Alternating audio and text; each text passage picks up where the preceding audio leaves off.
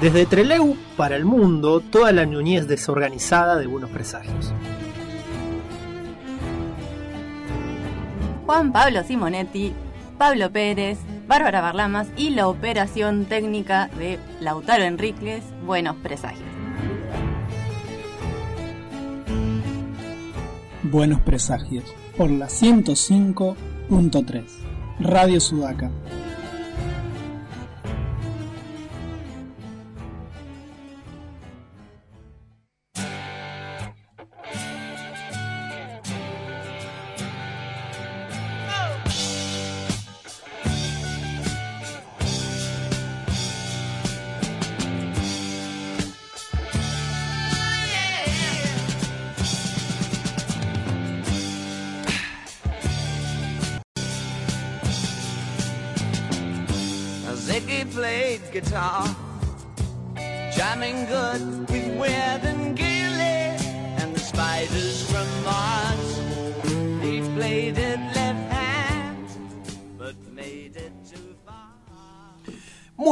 Tardes, siendo las 13 horas 8 minutos, arrancamos un nuevo programa de Buenos Presagios en Radio Sudaca 105.3, www.radiosudaca.org. Acá quien les habla, Pablo Pérez, bajo la conducción técnica, parece que dijera como estuviera hablando de un director técnico de fútbol así, bajo la conducción técnica ahí armando eh, la formación de hoy, a ver qué estrategia vamos a tener, el, nuestro Ted Lazo acá, el señor Lautaro Enríquez. Eh, y bueno, quien les habla, Pablo Pérez, ya les había dicho, creo, pero bueno, lo repito por las dudas. Enfrente mío está la señorita Bárbara Ingrid Barlamas. ¿Cómo estás, Bárbara? ¿Todo bien? Muy bien. Casi que número de documento hoy también. Sí, ¿viste?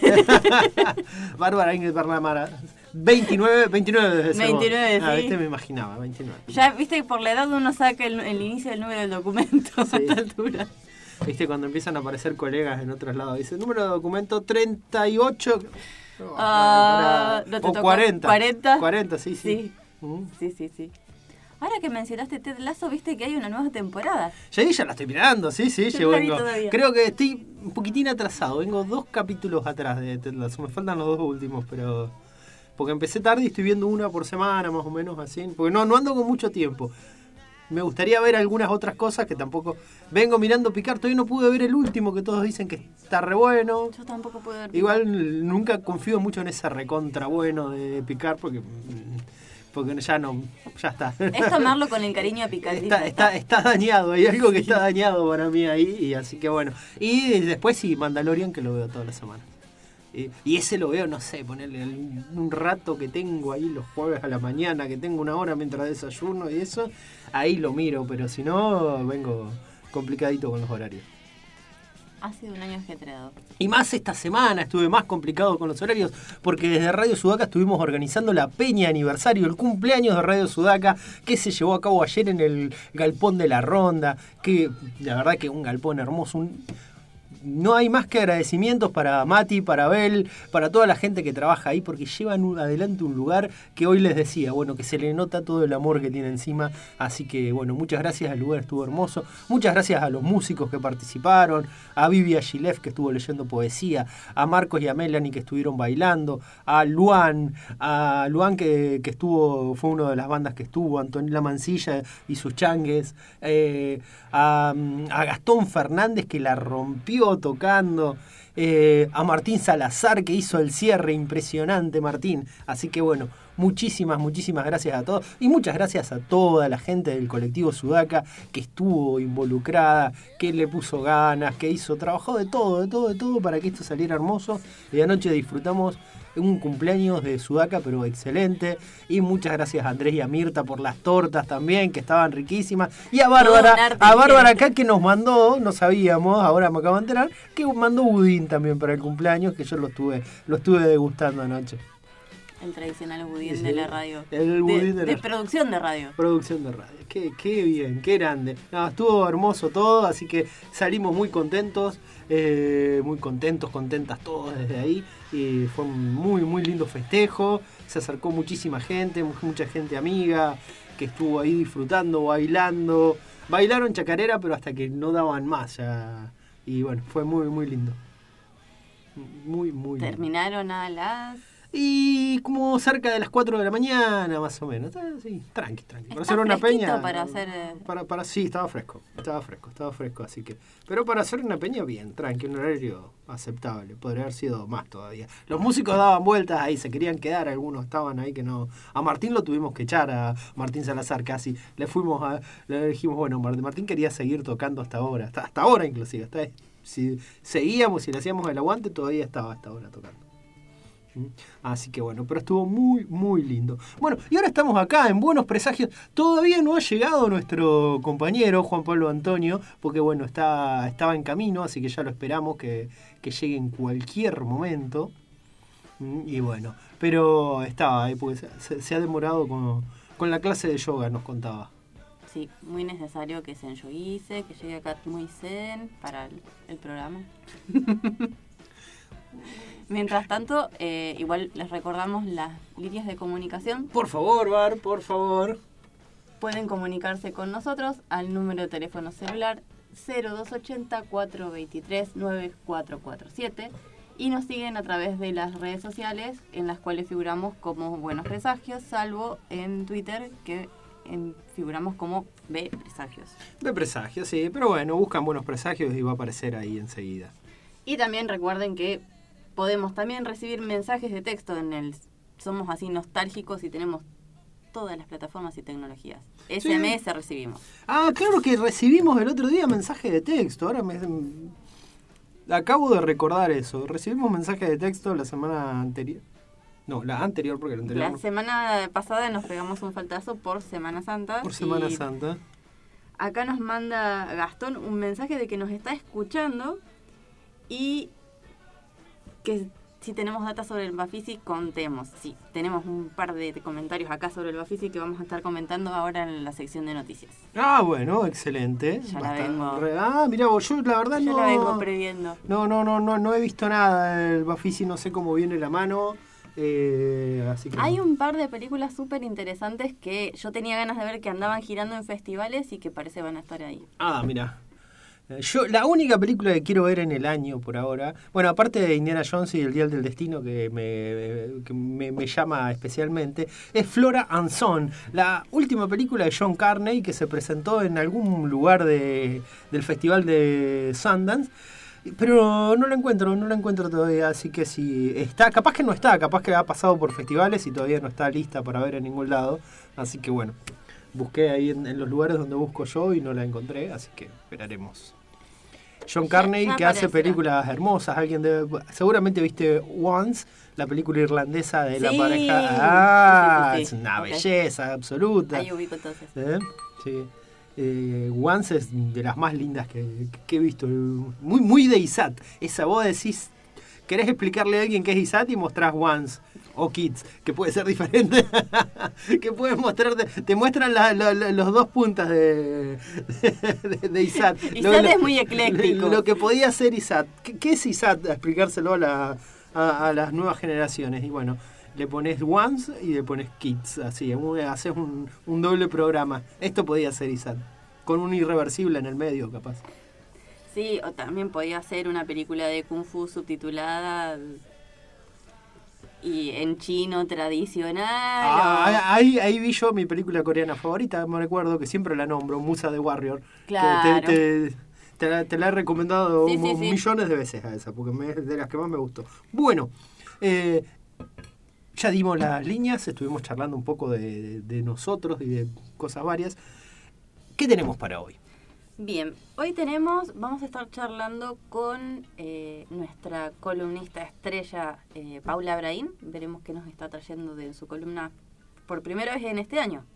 Por primera vez este año, por primera vez este año vuelve Paula, eh, la columna más solicitada del mundo, no, no Es de nuestro programa. en Spotify. No, no, no de nuestro programa, del mundo. eh, así que sí. Eh, y también viene Agustín. Eh, no viene, lo vamos a llamar Agustín. Ahora en unos minutos lo vamos a llamar Agustín de Tiempo y Espacio. Así nos cuenta las novedades de lo que es el qué tenemos en manga, en cómics, cómo viene todo el tema en estos momentos. Y también Vamos a eh, tener una entrevista. una entrevista, una de esas clásicas entrevistas de Buenos Presagios con algún artista así de los más reconocidos a nivel nacional, que por suerte toda la semana estamos teniendo una. Vamos a estar entrevistando a Paula Bofo, que eh, precisamente la- el programa pasado estuvimos hablando sobre su obra que había ganado uno de los premios Cinda. Exactamente, sí, vamos a hablar de Santa Sombra y de un poco de todo, viste que es animadora también ella, eh, así que hace un poquito, un poquito de todo. Mm. Y bueno, eh, eso, y vamos a poner un poquito de música entonces, y después continuamos.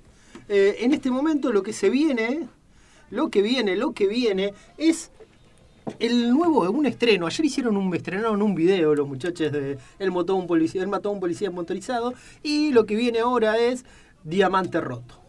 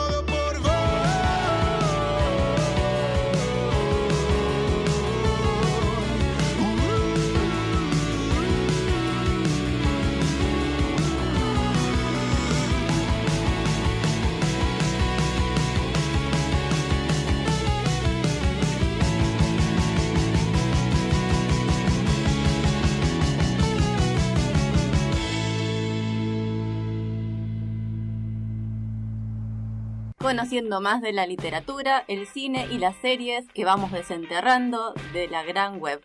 Buenos presagios todos los sábados a las 13 horas por Radio Sudaca en la 105.3.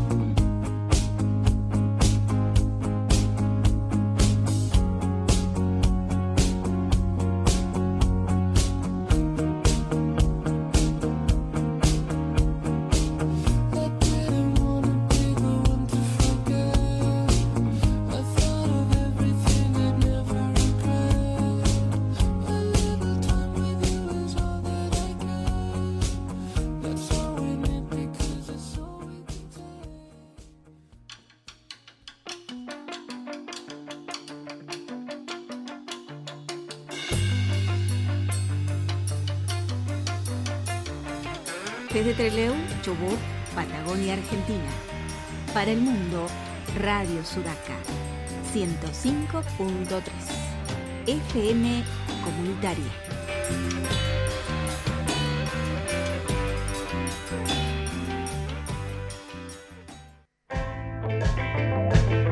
Radio Comunitaria Sudaca 105.3 Asociación Civil Palabra Abierta Personería Jurídica 4454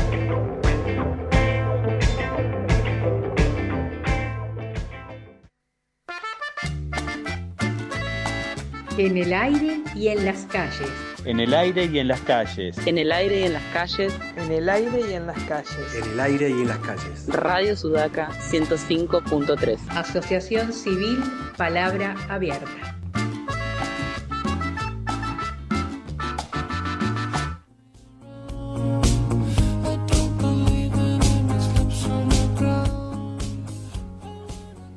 Arrancamos el segundo bloque de Buenos Presagios, siendo las 13 horas 23 minutos. Hoy, eh, 15 de abril del 2023, en una tardecita bastante linda en la ciudad de Trelew. Y tenemos, primero que nada, antes de presentar la nota de hoy, voy a presentar a nuestro compañero acá, el señor Juan Pablo Antonio Simonetti, que ha arribado a la radio hoy. ¿Cómo va, Juan? ¿Todo bien? Muy bien, ¿ustedes cómo andan? Bien. No tengo todo- ningún tipo de retorno, ¿eh? así que no me escucho para nada, pero bueno, no importa. Ah, Se te escucha perfecto. Acá. No, sí, pero tiene que ver con la ficha. Ahí está, ya está. Hemos, he vuelto a escucharme a mí mismo. Uh, Eh, bien, sí, fantástico. Así ¿Venís que- enyoguizado? sí, voy a llegar tarde todos los sábados. Es probable que me pase todo el año así. Así que, nada, res- una resignación relajada. Bueno, señor, bárbaro. Ah, ahí ahí ya, lo, ya lo vamos teniendo en cuenta para... Ah. Vos traes la esencia del yoga, te la después cambiamos con la materia. Valga, valga, sí, tengo que conseguir un canje ahí para que por lo menos nos, no- nos den una clase gratis cada tanto. Estaría, ¿eh? podríamos hacer Eh, una, sí, una sí, clase sí. de- desde el espacio de yoga. eh, ¿no? Un poquito incómodo, Ah, sí, ¿no? sí, Porque con el ahí- micrófono torciendo. Claro, escuchando- contando en cuatro. Sí, sí. Sostenga, gato estirado. Claro, exactamente. Exactamente. Vaca, perro, vaca, perro y gato, gato, vaca, gato, vaca. Pero bueno, Saludo al sol. saludo al sol. Pero bueno, estamos en. Sí, el tenemos, gente, tenemos gente al aire, El esperando, esperando. Así que bueno, sí, es serio, en serio, en serio. Tenemos gente esperando. Muy bien que nos recuerda, porque si no vamos a seguir y vamos a y seguir charlando. Y tenemos en línea a quién. Agustín, de Tiempo y Espacio. Agustín, ¿cómo estás? ¿Cómo te va? Muy bien, chicos, ¿cómo andan ustedes? Aquí andamos, bien, bien enyoguizados, como recién decía mi compañera. Eh, Agustín, tanto tiempo. Muy interesado, ¿Sí? ¿Vos- escuchaba muy interesado en sumarme a la clase de yoga. Eh, está cerca, está cerca, está cerca de tu casa, bastante relativamente cerca de tu casa el, el lugar, así que te viene, te podría venir bien.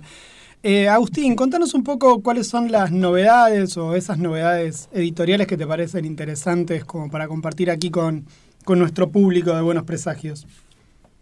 Hace tanto que no hablamos que Hay un montón. hay muchísimo Bueno, se elegí- Pero selecciona, elegí nomás. la verdad, voy a, voy a arrancar con una de la gran editorial argentina Planeta, eh, que me encanta que haya llegado, que es Parasite. Eh, por, por suerte. La edición eh, argentina conocí de Planeta El no primer es, segundo tomo como una bomba. ¿Cómo? que Planeta no es argentina, la edición argentina. De, No, la edición argentina de, de, de. Está bien, está bien. No, no, no, está bien, me quedé Eh, regulando por eso. Sí, sí, no, no, no. Eh, eh, así, eh, para que, bueno, no sé si muchos conocerán la serie que tuvo como un boom en Netflix y el manga está muy bueno eh, sobre aliens que empiezan a tomar cuerpos humanos como. Eh, es un muy buen seinen actual.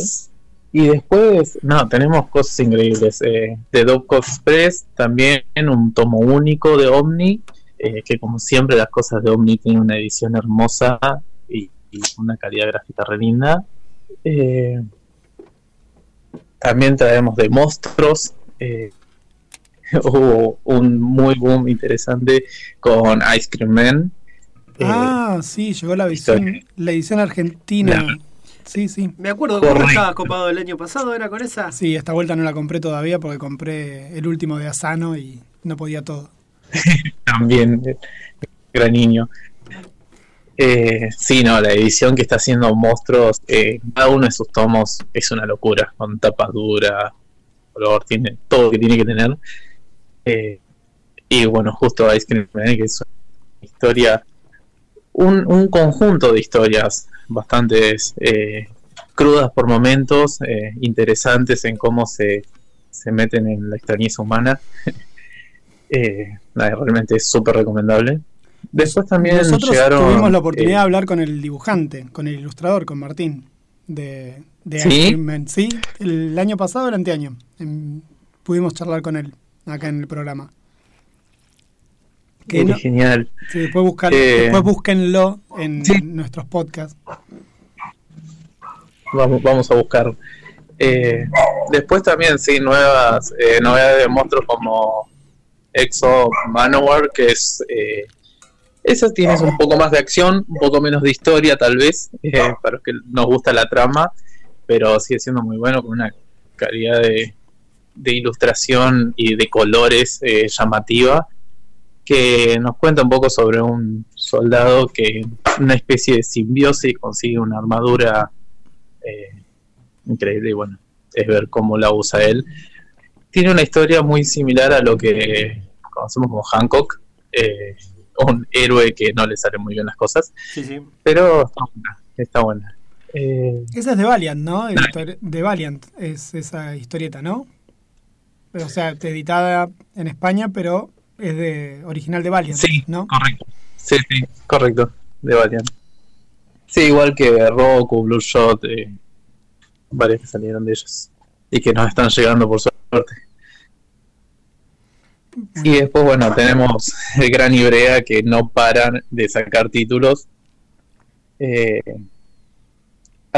hace poco nos, está- nos llegó un, un tomo 1 de una pequeña serie de tres tomos que es Leyenda de Sirenas, eh, que está muy bueno porque tiene una, un tipo de ilustración a lo que era Ranma, por ejemplo, ¿No es la ese, diseño esa? más antiguo. Eh, y es hermoso. Eh, arranca una breve sinopsis. Es un chico que, que tiene problemas por ser inmortal eh, y quiere revertir eso. Para eso busca una sirena que lo ayude. Eh, y bueno, tenemos las historias y las aventuras de él buscando esa sirena. Y Y es la autora de Ranma, ¿no? Eh, Agustín, es la, es la autora de ¿Cómo? Ranma. Que es la autora de Ranma, Sí. ¿no? La que hace Sí, sí, esa... Rumiko Tayaki. Sí, sí. Me parecía.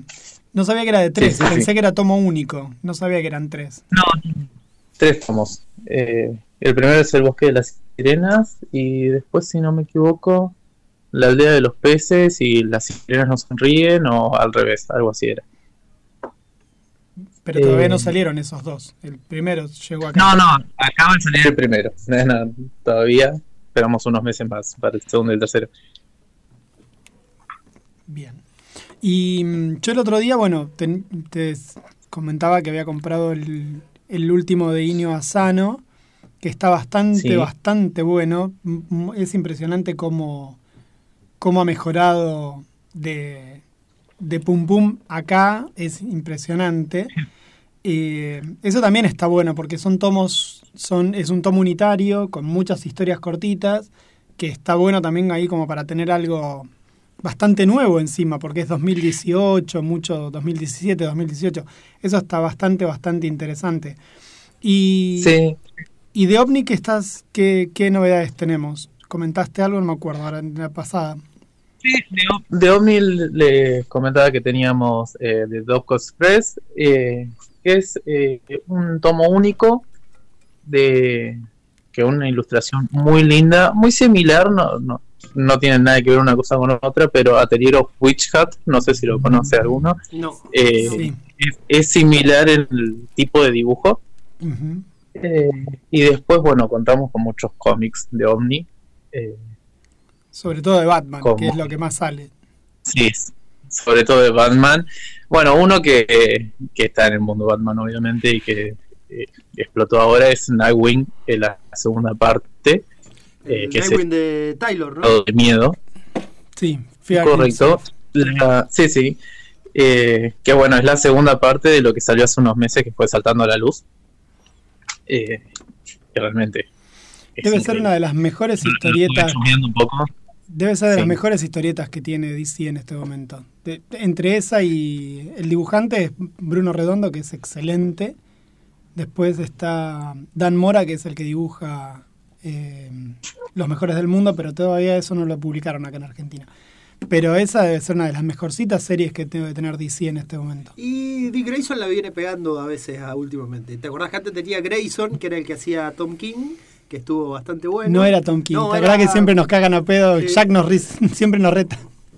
No es Tom King, era el otro, su Adletter, pero no, no es Tom King. Eh, Tinion. Tinion. Tinion, tenés razón. Sí, sí, siempre nos retan, de- decimos que es Tom King y no es Tom King.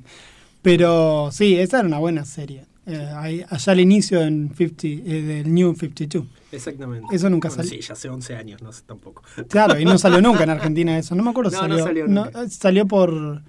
¿No lo trajo SC en su momento? No me No me, acuerdo. no me acuerdo. Pero, y después la otra cosa que me pareció interesante que tenés eh, es el aniversario, el 30 aniversario de la muerte de Superman, que sacó OVNI también. Eso Sí, es sí, también. para la, la gente de la generación perfil que tuvimos la oportunidad de leer la muerte de Superman casi en simultáneo cuando ocurrió. Ahí hay un libro interesante para, para quienes quieran seguir leyendo un ratito de eso. Sí, sí, yo tengo ahí todavía mi tomito de a 8 pesos, que era, eh, 8 pesos era... Eran 8 dólares. Era Era, como, 8 dólares. Era como decir, no sé si cuánto sería, a ver. 1.25 salió la revista en esa época. Eva- Eran 6 revistas de perfil de ese mes. Yo ese mes lo fundí a mi viejo con esa cosa.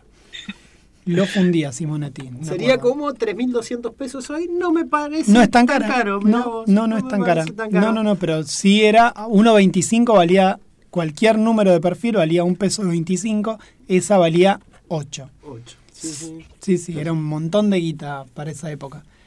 Y la leí caminando del kiosco enfrente de la escuela 85 hasta las 2.52. Me debo haber leído la mitad de la revista porque la morfé. Así que bueno, pero bueno, está ese tomito también, el de 30 aniversario. Sí. Para- Sí, sí, también está el 30 aniversario y estaba, quería destacar, eh, porque coleccionista siempre, eh, tanto la muerte de Superman como Nightwing como Flashpoint Beyond, que lo tenemos acá igual, eh, vienen con juegos de cartas que siempre es como lo, lo último que te convence cuando no sabes qué cómic comprar, te llevas el que tiene cositas. A mí esa, no le di ni pelota, agarré todo eso y lo dejé tirado ahí al costadito, pues no le doy ni bola a las cartas esas. Pero, pero sí es interesante. Eh, bueno, ¿y qué? Todo eso es recomendable, seguro. ¿Y qué te gustó más últimamente de estar leyendo? ¿Qué te, qué te parece a vos más interesante de todo? A mí, no, no novedad, si bien están saliendo sus tomos, eh, pero ya llevo varios tomos, pero algo que me gustó mucho y quiero llamar la- eh, me llamó la atención es eh, To You Eternity, un pequeño manga de Ibrea eh, que realmente tiene una historia triste por momentos, eh, con un- una profundidad en la trama, en su construcción de personaje muy buena. Ese como mi recomendado. ¿Cómo es? Repetime el Después nombre. algo To You Eternity se llama. Ay, se cort- no sé por qué se nos está cortando un poquito la transmisión cuando hablas, pero no sé si es un problema interno nuestro o tuyo. Repetilo de vuelta que es No, al- puede ser, algo To Eternity es. puede ser mi internet. Está, Correcto. Sí, sí. está bien. Eh, sí, es un pequeño manga. Perdón, perdón, me río porque se, con se volvió a se volvió a cortar mientras lo decía. Fue como una... ¿Quién es el autor del manga? Ahí andamos complicados con vos, Agus. A ver, nos dice acá. Se que- volvió a cortar, ¿no? Ahí está, sí, ahí volviste a existir en nuestro mundo. Contanos de vuelta, por cuarta, quinta vez te vamos a romper los quinotos. Y si no, mandalo por escrito y después lo pasamos nosotros. Está perfecto. Eh, el manga se llama To Your Eternity. Tuyo. Tiene un anime. Ahí No, agarra. ahora estoy pensando, creo que Va, creo que es el inglés de Agustín el que estaba fallando, no era No, no, pobre. Nah, perfecto. Eh, nada, el autor es eh, Yoshi- Yoshitoki Oima. eh, y realmente la historia es atrapante, está muy lindo, es algo que, que me gusta como para recomendar.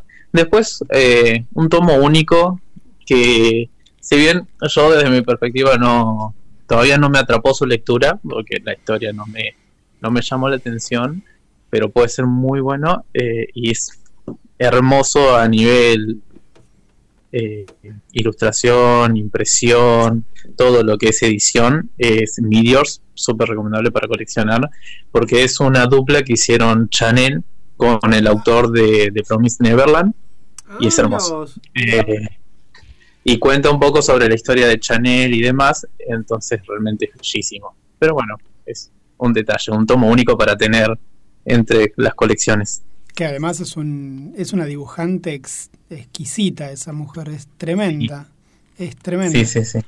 Bueno, Agustín, muchísimas, muchísimas gracias por, por tu tiempo, por el, por chusmearnos un poquito sobre todas las cosas. Y acá Paulín quiere decirte No, algo para- que no nos olvidemos, por Ah. favor. Estamos hablando, Agustín, claro. de eh, tiempo y espacio. Mitre, Mitre 1750. Todo esto que Agustín nos dijo lo pueden encontrar ahí en Mitre 1750, en el espacio que tiene Agustín ahí, tiempo y espacio para sus cómics, para sus mangas, eh, vestimenta también ahí en tiempo y espacio. Así que bueno. Porque en realidad le- le- me parece que le ocupa el espacio a, a- a la otra tienda, Claro, tiempo y espacio. que está eh, justo Vamos co- co- robando co- como, como el primer, como la primera recomendación que hizo acá al momento de hablar ahora. ¿eh? Como, como Parasite está ahí en el. Eh, está ocupando el espacio. Bueno, buenísimo. En Mitre 1750 pueden encontrar a Agustín a tiempo y espacio todos los mangas, todas las novedades de Ibrega, de Planeta, de OVNI, todo eso que él estuvo charlando acá lo tiene. Así que bueno, pueden también, pueden si no comunicarse. Tiene, su WhatsApp, tiempo y espacio para las consultas. Correcto, sí. eh, el número, bueno, la característica de acá, 284 29 17 14. Y eh, también nuestro Instagram, tiempo y espacio, nos pueden encontrar por ahí, escribirnos cualquier cosita que necesiten, cualquier eh, pedido que quieran hacer a las editoriales, también los traemos, así que no hay problema.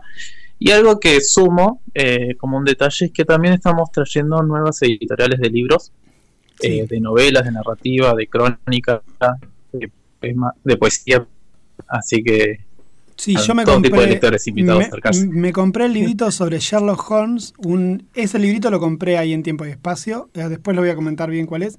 Pero súper interesante porque era una, es una editorial chiquita y eran, son cuentos que salieron en una revista argentina de Sherlock Holmes que se llamaba así Sherlock Holmes en 1911.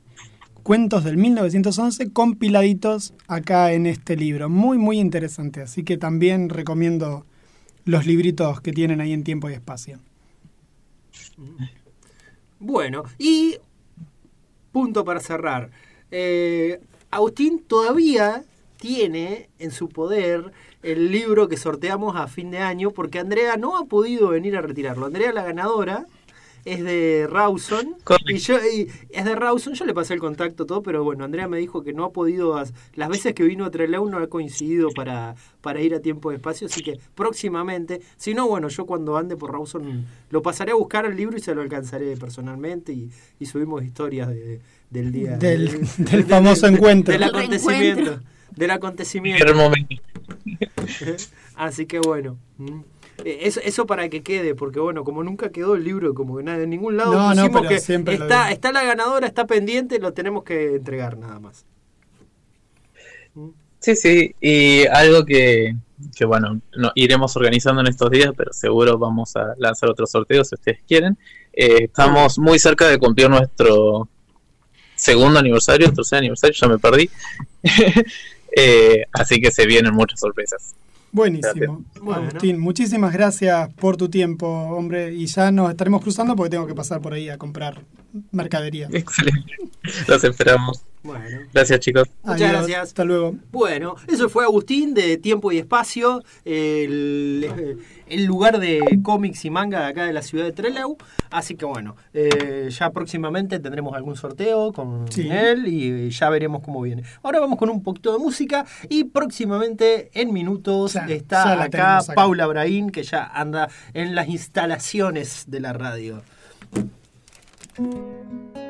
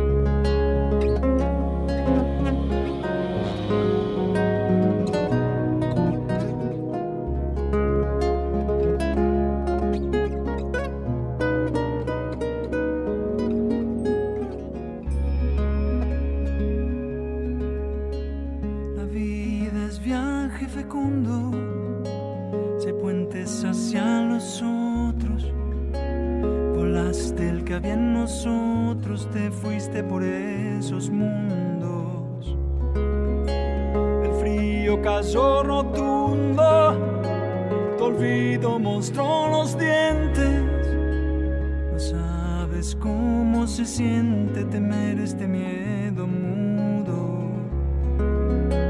Pasado el sueño a futuro, no sé vivir el presente.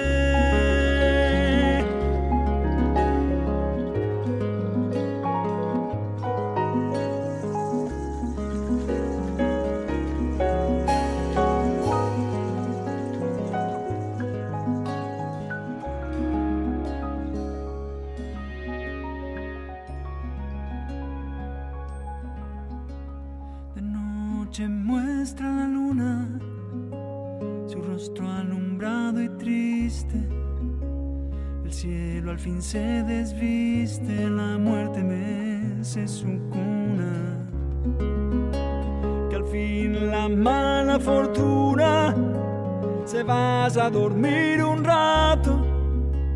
Se quite traje y zapatos, se olvide de mi existencia. Que yo frente a su sentencia declaro mi desacato.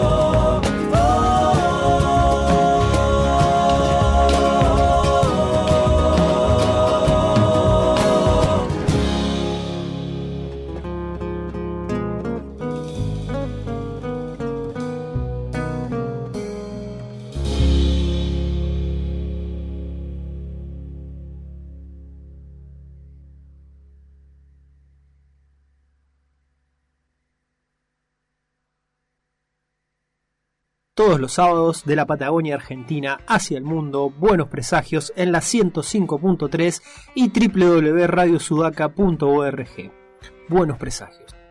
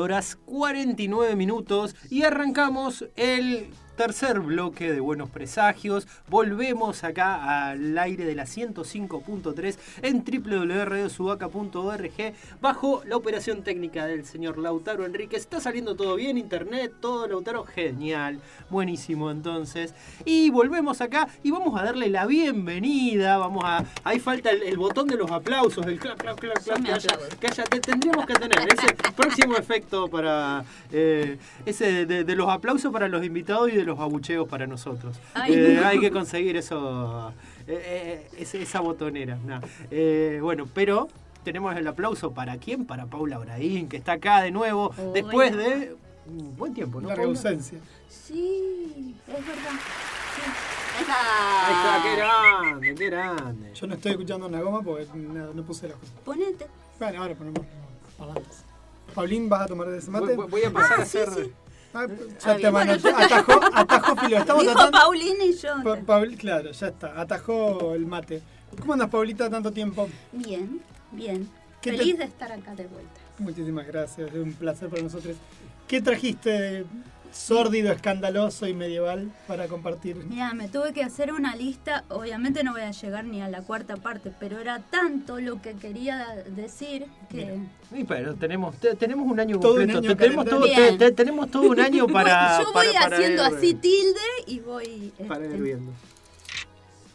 Porque mm, lo que habíamos hablado con Juancito es este, que trajera el tema de, de las mujeres medievales que está causando un, poco de conmoción en, en- mis clases de, de la universidad, porque este, todos lo- los alumnos, las alumnas llegan con una concepción de la mujer medieval que es en verdad es inexistente.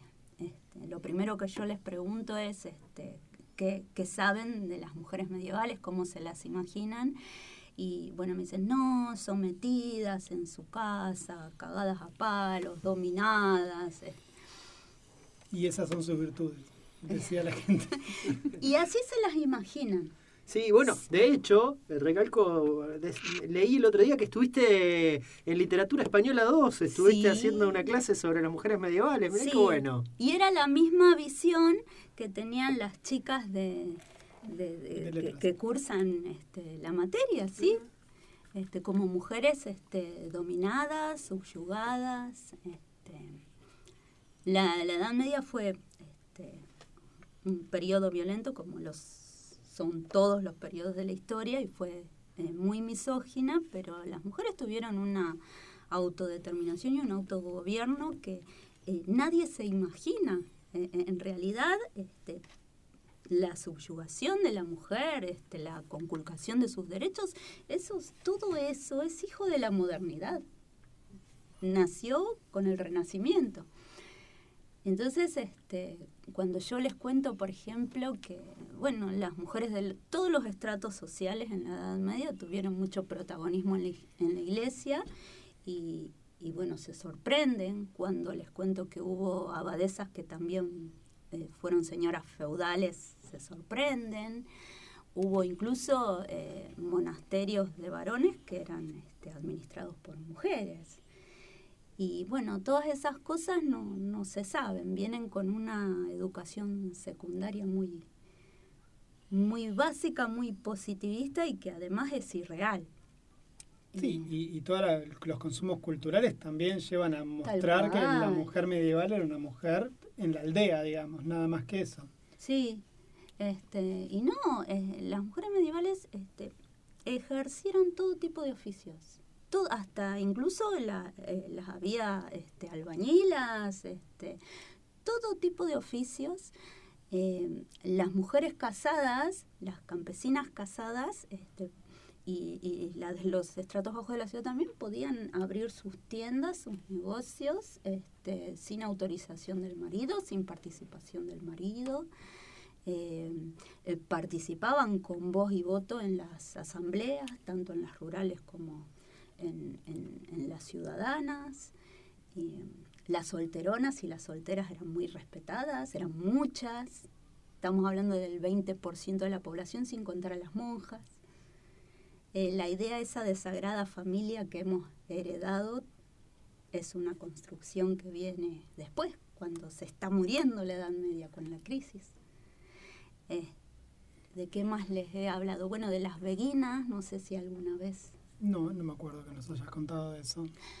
Las beguinas fueron mujeres que decidieron eh, vivir en comunidad y este, no casarse, pero no pertenecer a la iglesia tampoco. O sea, no ser monjas, ni, ni, ni ir a un, a un monasterio, ni seguir eh, las No, reglas era- monásticas. no eran célibes.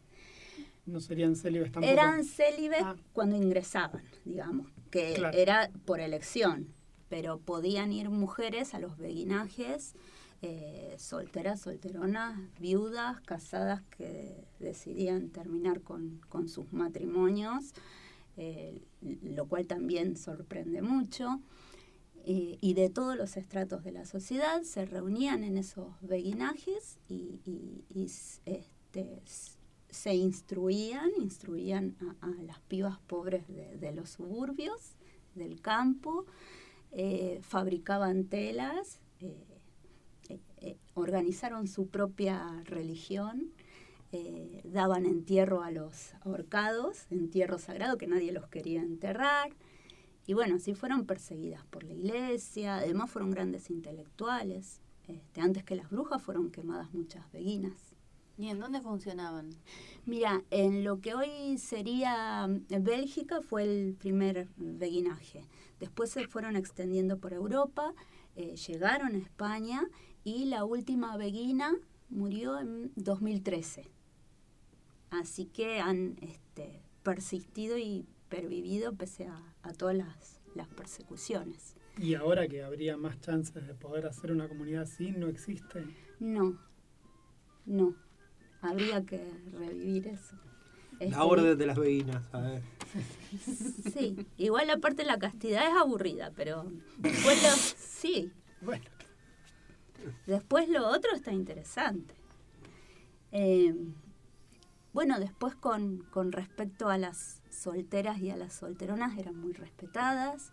Hay este, incluso poemas y canciones que se les hacía.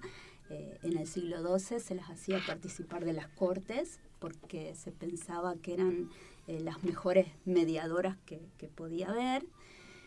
Eh, y las que eran muy pobres, por supuesto que terminaban viviendo de, de la prostitución, eh, pero bueno, se organizaban entre ellas. Habían este, comunidades sororas, que es la, la única eh, vez en, en- la historia, incluso en la actualidad, que veo esa cuestión verdadera de la sororidad, que no es discursiva, eran mujeres muy pobres que trabajaban de eso, de prostitutas, este, o atendían este, hospitales de pestilentes, o limpiaban baños públicos, eh, pero que vivían todas juntas y era un sostén que se brindaban en todo sentido, emocional, económico, en cuanto a salud, porque muchas de ellas contraían venéreas y bueno, se sostenían entre ellas. Y, eh, ese estereotipo de, la solterona amargada, resentida, bruja, es hijo del siglo XVI. Es el mismo siglo eh, en el los- que comenzó la casa de brujas. Los cuentos estos infantiles donde la, la madrastra es la mala y ese tipo de cuestiones. donde se empiezan este, a ayornar los cuentos, ya se quita toda la cuestión de clase, toda la cuestión popular, eh, las partes más sanguinarias y bueno, porque esos mismos cuentos que eran del pueblo se empezaron a, contar en las cortes. Una, de- para poner un poquito también en contexto a la, a la audiencia, por qué las mujeres medievales, todo esto vino de la mano de un cuento que sube Paulita por Facebook, que automáticamente varias compañeras eh, de la universidad empiezan a decir, Paulita, queremos que por favor cuentes esto dentro de nuestras cátedras y qué sé yo. Y yo no me- era la versión original de Cenicienta. Claro, son varias, pero una de las más viejas es, este, es la que yo subí a Facebook, que se llama La Pequeña Annette, y que cuenta la historia de, bueno, de una chica cuyo este, era huérfana de mamá, el padre se casa de vuelta, pero era un hombre muy mayor y eh, se casa con una mujer con dos hijas, era un campesino acomodado. Y al poco tiempo, este, el hombre muere y se queda a cargo de la parcela y de los bienes de la familia. Eh, esta mujer, esta nueva esposa, que pasa a ser bueno, la, la madrastra de, De Annette. de Annette y el cuento narra que, bueno, a Annette la hacían trabajar todo el día, no le daban prácticamente de comer y estaba a punto de morir de hambre, mientras que, eh, bueno, la, madre, la madrastra y sus hermanastras estaban, eh, y esto lo quiero aclarar porque está muy bueno, estaban gordas, rezagantes, felices. Entonces, bueno, cuando estaba ya este, a punto de morir de inanición, se le aparece un hada y le concede este, un deseo que ahora no me acuerdo cuál era. ¿El de com- ¿No es el de la comida? Sí, pero ¿cómo era? No, no me acuerdo ahora tampoco del cuento, cómo, cómo fue. Ah, eh, tocaba una oveja negra y cada vez que tocaba una oveja negra le aparecía comida. Claro. Ah, Bueno, entonces empezó a comer muy bien y el cuento dice que se puso muy gorda y hermosa, mucho más que las hermanastras. Entonces este, la madrastra empezó a desconfiar, la empezó a espiar y vio que esa oveja negra era mágica, entonces la sacrificó, eh, se la hizo cocinar a Annette y le dio para que comiera el hígado a Annette, que eh, eh, en ese momento dar vísceras este, era una, un acto de desprecio. Mira, con todo el hierro que tiene el hígado, el de Sí. mi gauchada que le había hecho. Bueno, no, era, era, era una Lo mejor que demostración le de... pudo hacer, Claro. claro. De todo Más con lo el, era con lo el precio que tiene la carne ahora que uno busca las ofertas de vísceras. El, el hígado, el hígado con- El hígado y el corazón me encanta encima. Eh, yo no sé, ya no. Vos no sentís gusto, Pablito, Ya pero no. bueno, otro día comemos A mí, a ese, con- el corazón es la única parte que no me gusta de la parrilla. Después el resto de... Bueno, el pobre Annette se morfó El el, hígado. el desprecio de, de su madrastra. Ah, sí, bueno, la cuestión es que le dio el hígado, pero Annette tuvo el recaudo de esconderlo y lo enterró. Este, y de ese hígado creció un árbol eh, extremadamente eh, alto que tenía frutas deliciosas y que nadie podía alcanzarlas. Pero el árbol, cada vez que se acercaba a Annette, se encorvaba y, le- y con sus ramas le alcanzaba la fruta.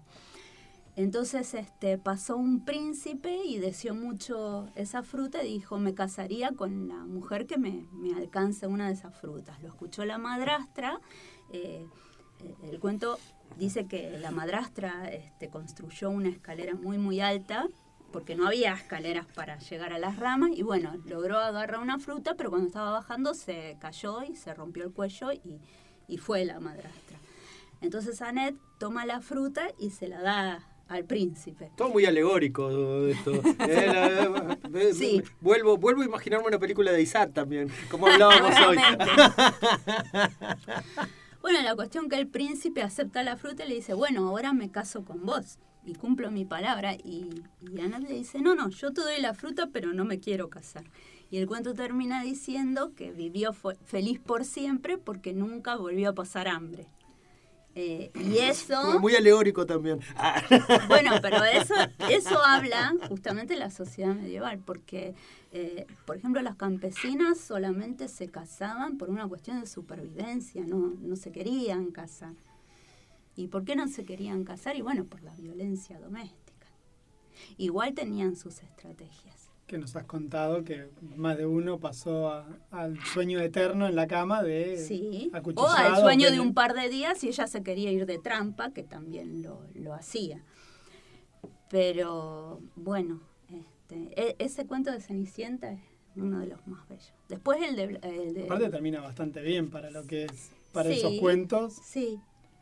Termina- Bueno, de los que nunca hablamos, que eso me tiene que invitar otro día, eh, los de Andersen. Que esos terminan Ah, todos re esos son un mal. horror. Ay, a mí me encantan, pero A mí me encantan, pero todos terminan mal. Son como No, y hay algunos que son, pero películas de terror. La del- Zapatos rojos, por ejemplo. Zapatos rojos es un horror. Es de o la de las cajas de fósforos. No, para mí No, la y la, la- del- eh, la niña que pisoteó el pan. Esa También, no. Ay, ese no me lo acuerdo. El, sí, me acuerdo. Sí, el de los zapatos, sí, el de la Caja de fosforera. Esa me parece el peor de los cuentos. Eh, ah, Pero el de los zapatos, claro, es El de los zapatos tranquilamente podría ser una película de Aronofsky. Eh, No, a mí me recuerda el ejército de las tinieblas con la motosierra en el brazo. Ah, Ay, Army sí. of Dar- of Darkness. Eh, recomendamos a la gente los cuentos de Andersen. Sí, no se los sí. lean a sus hijos. No, yo se lo Pero- leía la pero por ahí Bueno, no así salieron, así salieron los pibes, Sí. claro. Yo tenía un tomito ilustrado de eso, de cuentos de Andersen, y yo Sí, cuando lo leí de chico, ponerle 9, 10 años, yo esto... Estaba fuerte, Tenía, fuertazo. tenía mejor vuelvo con el de los Grimm, digo. Claro, Claro. claro. Yo todavía lo tengo, el de la colección Robin Hood. ¡Ah, qué claro. Eh, Este, habla también de los años que tengo, pero... bueno, todos eh, tenemos, todas las generaciones de argentinos del 1900 y pico, 10, Además, 20 para acá, No hay, todos no- no- no hay nadie en esta, Hood. en esta habitación, no miremos al señor que está allá atrás nuestro. No, pero favor. también podría tenerlo. No miremos, todos en esta habitación, en nuestro, en nuestra edad empieza con 4, así que no. Claro.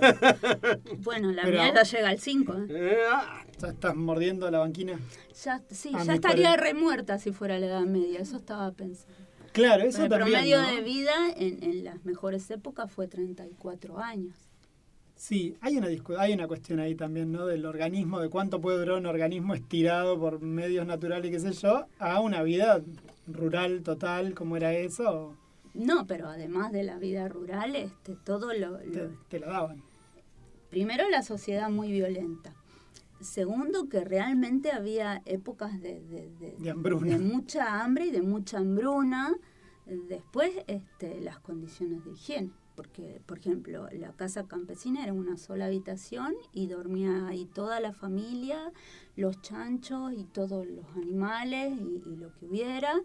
Y si vivían en las ciudades también vivía una o, o varias familias en, en la misma habitación, hacían sus necesidades en un balde y cuando se llenaba el balde salían por la ventana y gritaban agua va y tiraban el balde a la calle. O sea, Bueno, una de las cosas que siempre me sorprende cuando te dicen qué es lo que revolucionó la medicina y uno siempre piensa en la penicilina y te dicen no, los sistemas clocales. eh, quien haya visto el primer capítulo de Ted Lasso de esta temporada puede encontrar justamente la misma explicación. Ah, mira. No, y algo bastante pavote, digo, las parturientas dejaron de morir cuando los varones se empezaron a lavar las manos, los médicos se empezaron a lavar las tal manos. cual. Hay un, hay un pequeño este, relato de, de un médico que al final él también murió por, Por contaminación cadavérica, porque Claro. este, él lo que había descubierto es que si pasás de, un- a operar, de, un- de operar un cuerpo a otro, tenés que higienizarte. Eso lo las mujeres, las enfermeras le dijeron. Él hace caso de eso. Así es la anécdota. Eh, eh, es así. Él este, era médico de un hospital que tenía dos salas. Una de las alas era atendida por monjas y la otra por eh, médicos. Y ninguna eh, mujer este, que iba a alumbrar quería ir al ala de los médicos porque se morían casi todas. Incluso preferían tener este, a sus crías en la calle antes de... Y Bien. él no entendía por qué y e hicieron un montón de pruebas que a nosotros ahora nos parecerían ridículas. Cambiaban este, las camas, la disposición de las camas del lugar, este, se colgaban cruces porque las monjas tenían cruces y seguían muriendo. Y él se dio cuenta que las monjas cuando atendían los partos no usaban ningún, ningún instrumento. Y empezó a ver que sus alumnos siempre metían algo o... Y entonces ahí dijo, bueno, esto está pasando porque estamos contaminando un cuerpo con las bacterias de otro y bueno, cuando empezaron a higienizar, a higienizar, a higienizar todo, ahí este, los índices de, mortalidad en, en- el ala 2 empezaron a, a bajar. Pero él suponía que eso era de, de cuerpo vivo a cuerpo vivo. Y bueno, él trabajando con materia, eh, suponía que el cadáver, como estaba muerto, estaba todo muerto. Este, tenía una lastimadura en la mano y estaba trabajando sin ningún cuidado con un cuerpo muerto y bueno, se- antes de morir igualmente dijo, "Ah, también hay contaminación cadavérica. Acabo de verificar que... Confieso que he vivido. eh. Pero bueno, sí, muy bien. Está bueno esto. ah, no, me, no me quería quedar No, no, por con la palabra en la boca cuando hablábamos de, de la esperanza de vida. 32 años, 34 años, ¿no? Sí. Bueno, nosotros estamos por los 72 en la Argentina. Y en este momento. Y también hace un par de años leí un artículo muy interesante en que decía que nosotros seguramente somos de las últimas generaciones eh, que morirán. Después dice que seguramente después en un par de, de acá, o capaz que en un umbral de tiempo, se va a poder conservar, a capaz que no físicamente, pero sí mucha gente teniendo la plata suficiente, obviamente, su, su conciencia o algo a partir de eh, alguna, alguna cosa más, sea tecnológica o lo que sea, y la esperanza de vida ya va a ser infinitamente más grande de lo que es ahora. Hay un, no me acuerdo si es un libro, una película, no me acuerdo, escuché el argumento algo parecido a eso, donde se separan las clases sociales a partir de la cantidad de guita que tenés para poder guardar tu conciencia en la web. Digamos, se empieza a haber una, lu- una, una división de clases a partir de la gente muy pobre pierde la capacidad de tener memoria y desaparece de la historia totalmente. Eh, pero después lo voy a buscar porque me Está bueno, bueno, listo. Pero esa conciencia que vos guardás en la web sigue consciente. No me acuerdo cómo era la- el argumento de la porque historia. debe ser horrible. Eh, Estás como preso. Porque ¿qué haces? Y habrá gente que le parecerá interesante. Prefiero yo. ser fantasma. ¿no? Bueno, está el- ese sería como la premisa de la película Ghost in the Shell, que es una conciencia que está en la web y quiere conseguir un cuerpo. Claro. No, yo creo que de hecho, sí, bueno, por ahí vendrán muchas de estas cosas.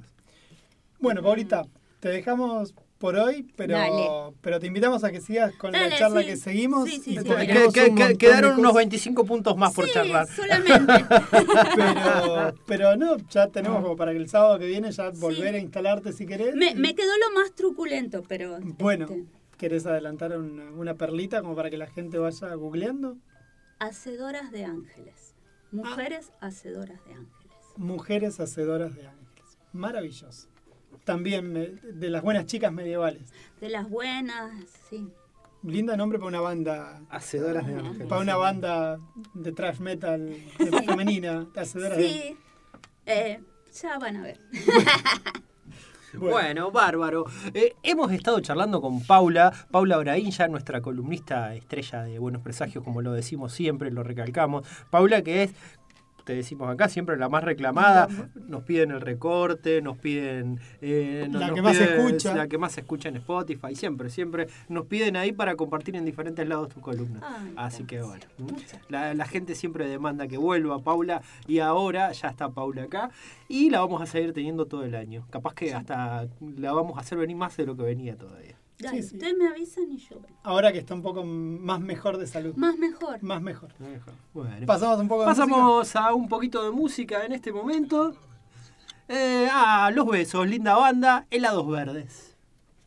Ni la brisa de la estación ni la estática cuentan por qué.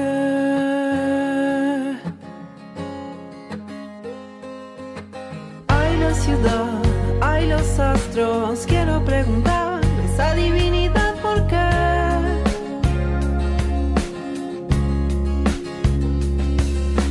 La felicidad de mis pasos temo exagerar, no lo veo,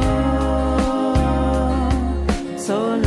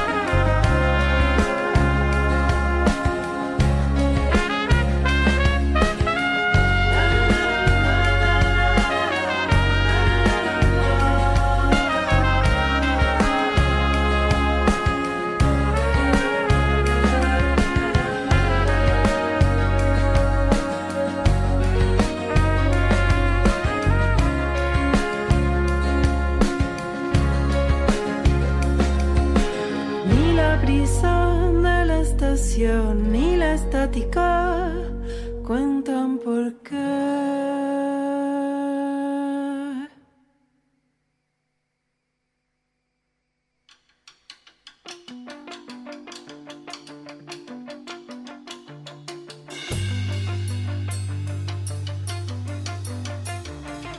Desde Trelew, Chubut, Patagonia, Argentina.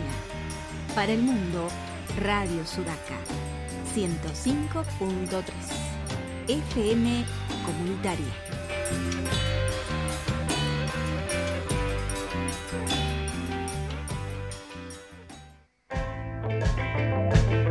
Radio Comunitaria Sudaca 105.3. Asociación Civil Palabra Abierta. Personería Jurídica 4454.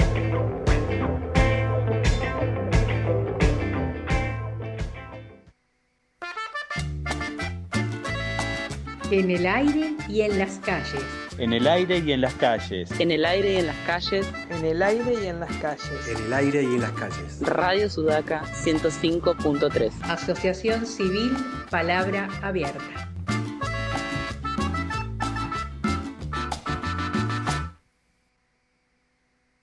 Conociendo más de la literatura, el cine y las series que vamos desenterrando de la gran web. Buenos presagios todos los sábados a las 13 horas por Radio Sudaca en la 105.3.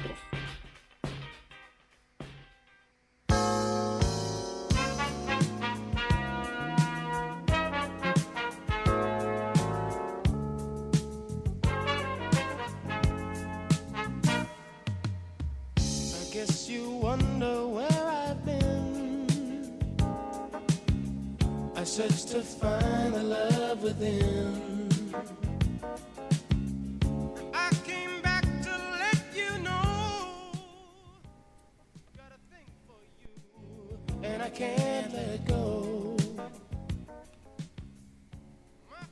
Volvemos a un nuevo episodio de Buenos Presagios, un nuevo capítulo. No sé qué bloque estamos, cuarto, quinto, cuarto, bloque de bueno, cuarto bloque de Barbita.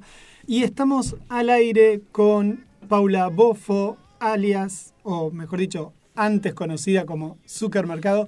Hola Paula, ¿cómo te va? Eh, Te habla Juan Pablo Simonetti. Estamos acá también con Pablo Pérez, con Bárbara Barlamas y también con una tocaya tuya. Paula también acá compartiendo el espacio de la radio. ¿Cómo estás? por invitarme. Un gusto. Bueno, un placer. Sabemos que no estás en Buenos Aires, que es como tu hábitat natural, estás en Misiones, ¿será? Sí, sí, estoy en Posadas, en un festival de, de animación, videojuegos y arte multimedia que se llama Multiversos, que bueno, nada, me invitaron con a dar una charla y a hacer algunas actividades, así que acá de, de, de visita en Posadas. Acá Barbarita está haciendo que sí con la cabeza porque sabía del festival. Yo me acabo de enterar de que había un festival en Posada, pero porque yo vivo en un termo grandote. Bueno, eh, Paulita, Pa- Pablo siempre tiene, acá mi tocayo seguramente va a querer preguntar algo arrancando algo. No, ahí siempre vamos a lo más trivial, por lo menos, para ponernos ahí en contexto. Estás en Posada, ¿cómo la estás pasando ya? ¿Qué tal el festival? ¿Cómo, cómo te trata el calor y la humedad en Posadas? Muy bien, no, muy bien, el festival es espectacular. Es un festival en el que también es que hay animación, o sea que hay ciclos de animación, hay performance, música, DJ, va a haber una fiesta, es como súper amplia la propuesta. Eh, y bien, el calor, la verdad que eh, no, no está tan fulero. Estamos tan unos días muy parecidos a los que estuve haciendo en Buenos Aires antes de que yo me venga para acá, así que no hay tanta, no hay tal tal tal salto climático. Se igualó para Hoy todos haciendo ahora. unos 27 grados, pero a la noche baja como a 20, viste, como que todo bien. Es respirable. Eh, Paula, vos sos animadora, ¿no? Originalmente ese es tu, tu, tu origen, digamos, artístico. ¿O pasás...? Las o- dos cosas, las dos cosas, o sea, animador, animación y historieta, las dos son mis grandes amores. Es como que siempre que pienso que me voy a terminar dedicando más a una, me, se me despierta de repente el fuego con la otra de nuevo y voy rotando entre las dos.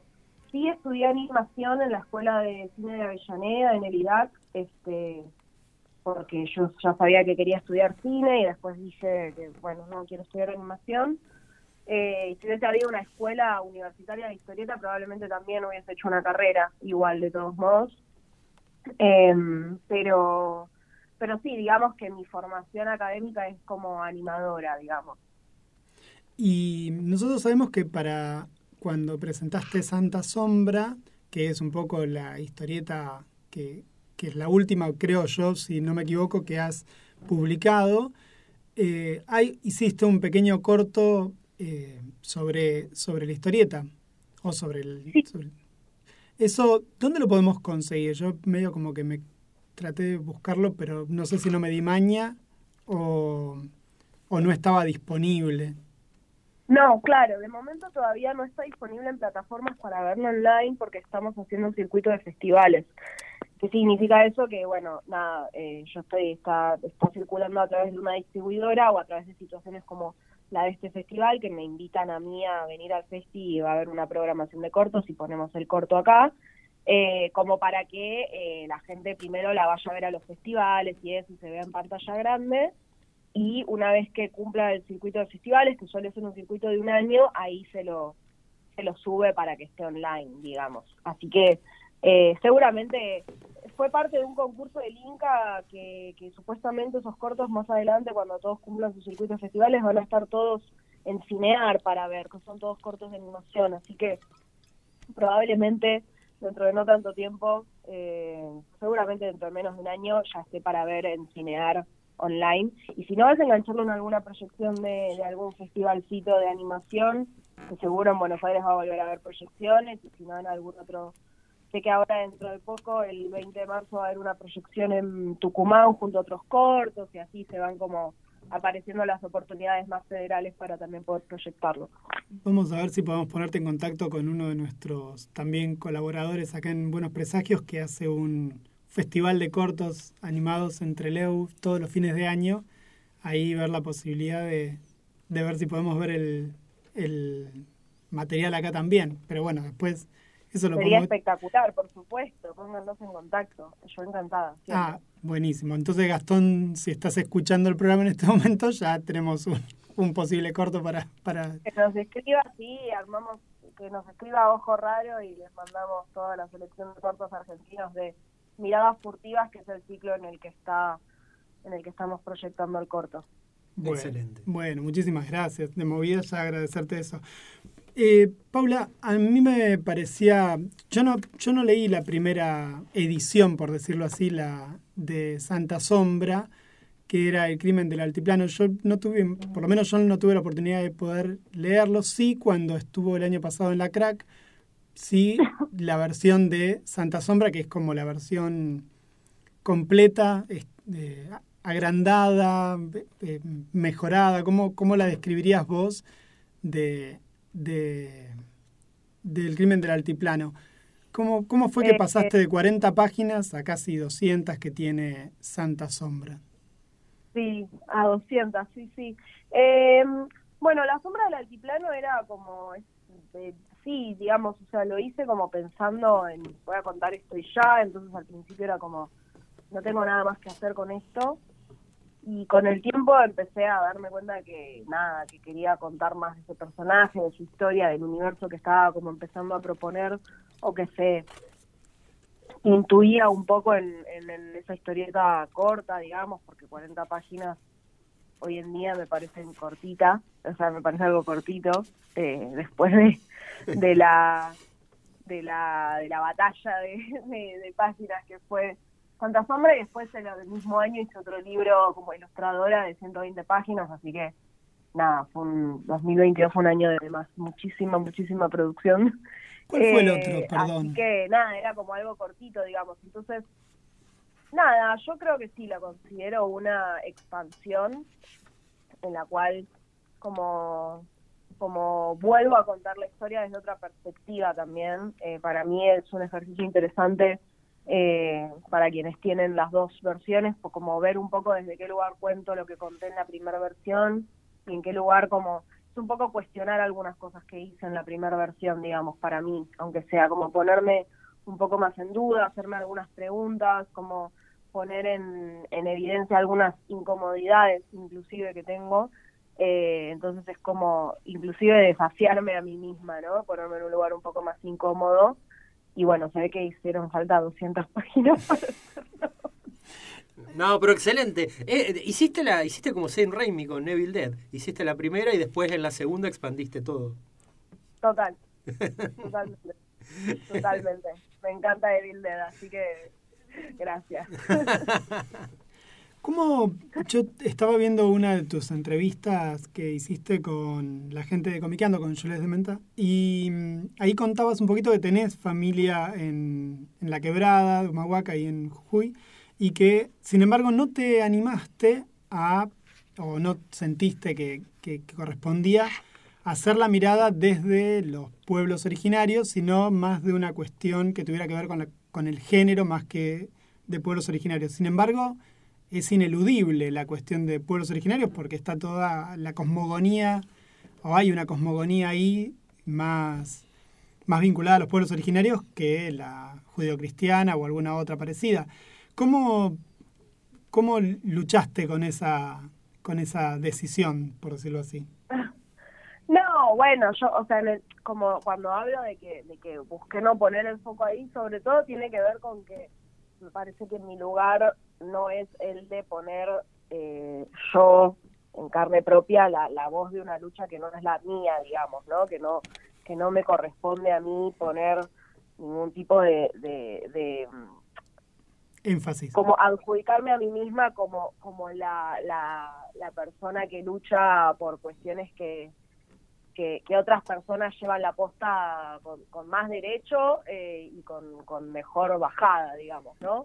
Entonces, al mismo tiempo, nada, bueno, creo que soy partidaria de que las ficciones se tienen, o sea, como que uno tiene que poder escribir personajes que no sean idénticos o que no sean exactamente une mismo y que si lo hace desde el respeto y desde la investigación y la información eh, es posible. Entonces, un poco lo que busqué hacer y que, bueno, nada, eh, el tiempo dirá, yo siento que el tiempo dirá si lo hice bien o no, eh, este fue hacerlo desde ese lugar, digamos, o sea, como escribir a sabiendas de que las personas sobre las que estaba escribiendo no eran yo y no era mi experiencia de vida, entonces tratar de como investigar y, y formarme lo más posible en, en, en cuanto a cómo funciona eh, esas, cómo son esas vidas eh, y, y nada, y, y- y trasladar y buscar los puntos en común en donde sí hay cosas mías que aparecen en esos personajes, porque eso sí es inevitable, digamos.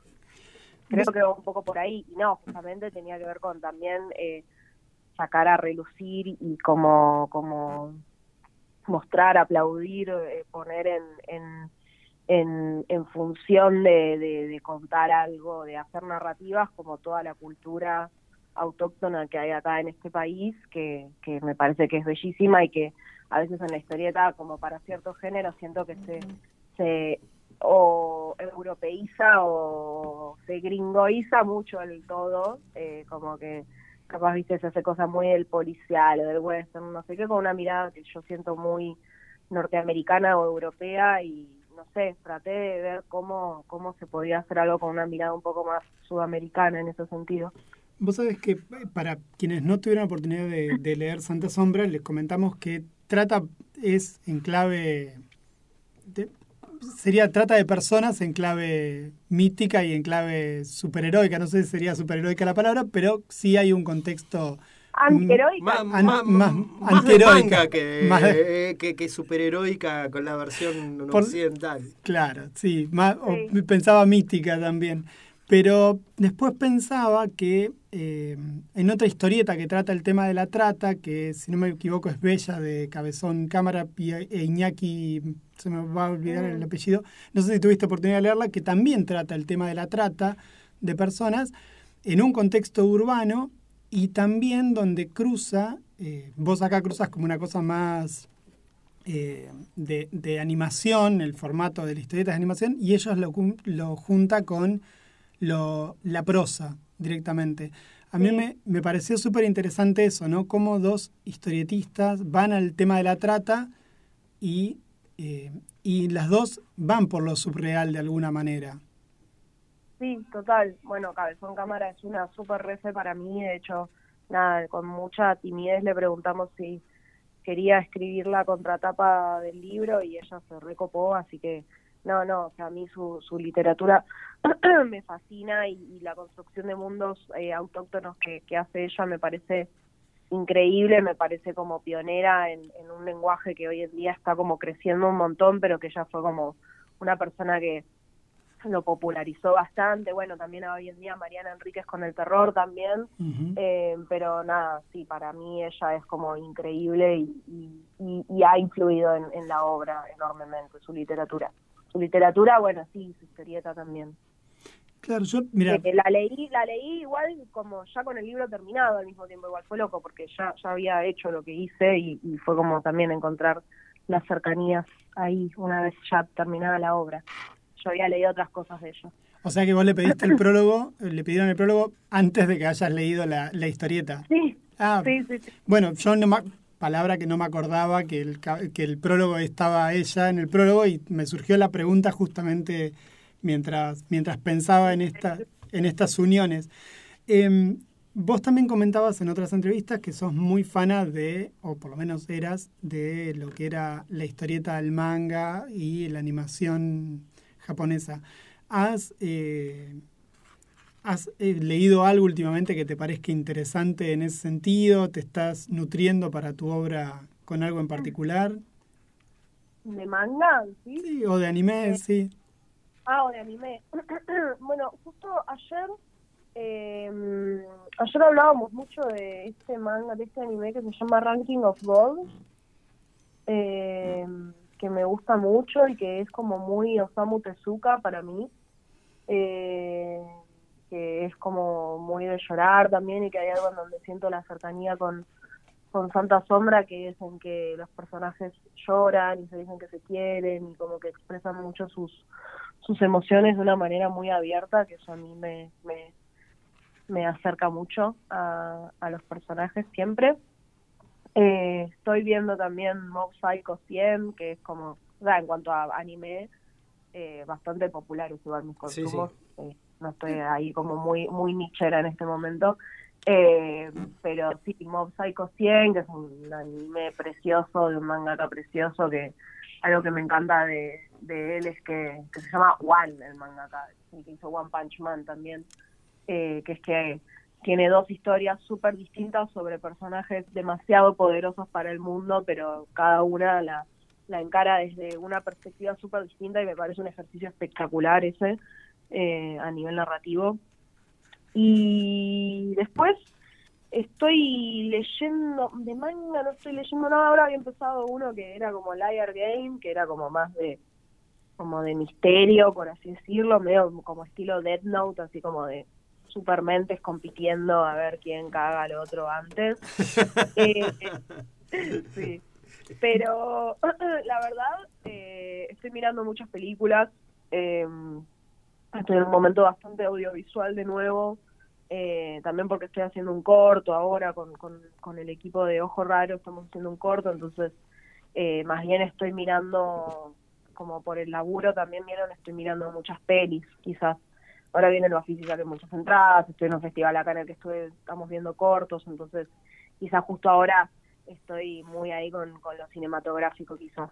Y entonces lo, tu producción de historieta en este momento está como menos 10, por decirlo así. Estoy descansando. Más que menos bien, estoy en un momento de reposo, diría. Me parece que dos libros en un año es un trabajo Arduo. eh, arduo, eh, porque saqué Santa Sombra y, y a los meses terminé de, de dibujar el libro que sacamos con Random House y con Carolina Unrein, que se llama El Viaje Real, que es un road trip adolescente, una historia como de descubrimiento de identidad muy linda para, para jóvenes lectores, para público adolescente, y fue un libro súper distinto a Santa Sombra, entonces fueron, o sea, ese libro también son 120 páginas.